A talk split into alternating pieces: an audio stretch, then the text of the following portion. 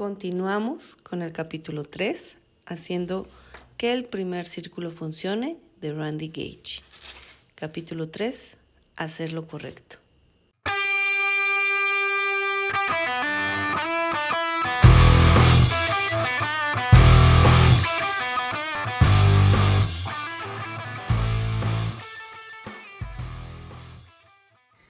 Estableciendo un estándar de integridad. El mensaje en mi bandeja de entrada era una invitación. Uno de los miembros de mi equipo al otro lado del mundo me escribió para decirme que un distribuidor con un rango intermedio de otro equipo quería cambiarse para el nuestro. Ella no estaba contenta con su patrocinador y quería unirse a nuestro equipo. Ella sugirió que se podría enrolar con el número de identificación de su esposo, el cual era desconocido para la compañía. También mencionó que su equipo estaba de acuerdo y estaban dispuestos a irse con ella. El volumen hubiera sido bastante bueno. Pero lo rechacé inmediatamente porque no era lo correcto. Yo no quiero una guerra con las otras líneas y no me agrada cuando alguien trata de llevarse a alguien de mi equipo. Y no me pondría a quejar de semejante acción si no lo sanciono en mi propio equipo. Además, puedo dormir mejor en la noche cuando sé que he operado en integridad durante el día. En nuestra organización operamos basados en 10 cualidades básicas que incorporamos a la cultura en cada nivel. Uno de los principios incluidos en esas cualidades básicas es siempre hacer lo correcto. Si haces esto en tu organización, vas a ver un amplio rango de beneficios en tu negocio y en tu vida. Como todo lo que estamos discutiendo en este libro, todo comienza por ti. Cuando demuestras que el negocio está hecho con integridad, entonces ese comportamiento se convertirá en un estándar de todo el equipo. Esto no quiere decir que nunca vayas a tener gente mala.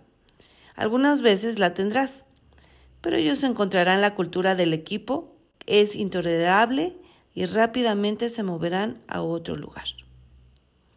Creo que uno de los ejemplos más atractivos de nuestro negocio versus el mundo corporativo es la integridad que practicamos. En el mundo laboral de hoy en día existe una mentalidad de rata come rata y la gente es premiada por menospreciar a los demás para verse mejor.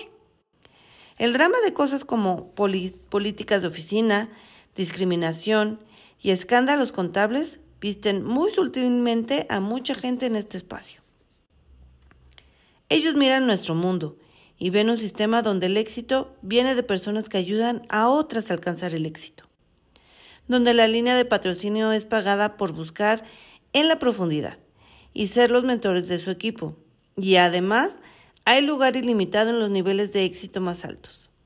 Esto es bastante estimulante y está atrayendo a muchos refugiados de las fuerzas laboral tradicional.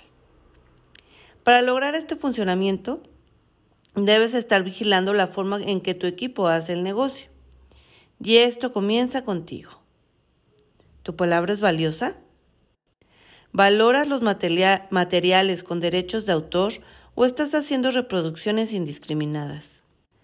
¿Estás conviviendo bajo las leyes locales y pagando tus impuestos? ¿Respetas los invitados de otros distribuidores en los eventos abiertos y te aseguras que ingresas con la persona que los invitó? ¿Estás pagando por los materiales de mercadeo y los eventos y tus cheques son buenos? ¿Respetas la santidad de los votos matrimoniales, tanto los tuyos como los de los demás? ¿Mantienes tu información sobre los productos y testimonios de acuerdo con los que aprueba la compañía?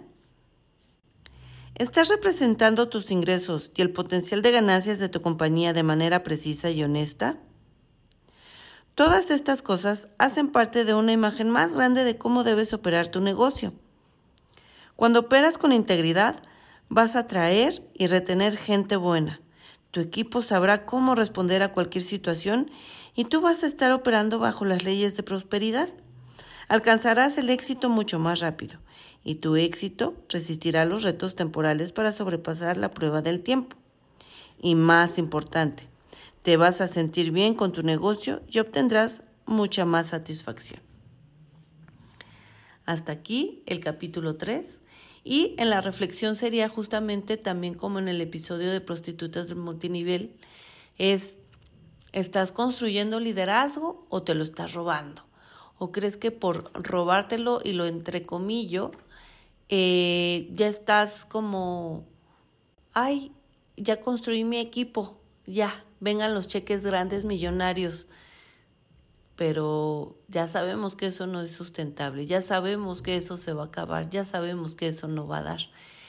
Y así como llegaron, se van. Entonces, cuidamos, cuidemos nuestro negocio, no estemos saltando de una a otra compañía y dentro de la misma compañía también estar saltando esta parte. Hagamos de nuestros equipos unos equipos sanos, íntegros y eso nos llevará a la prosperidad totalmente. Y bueno, seguimos, seguimos con este gran libro y ahí nos vemos.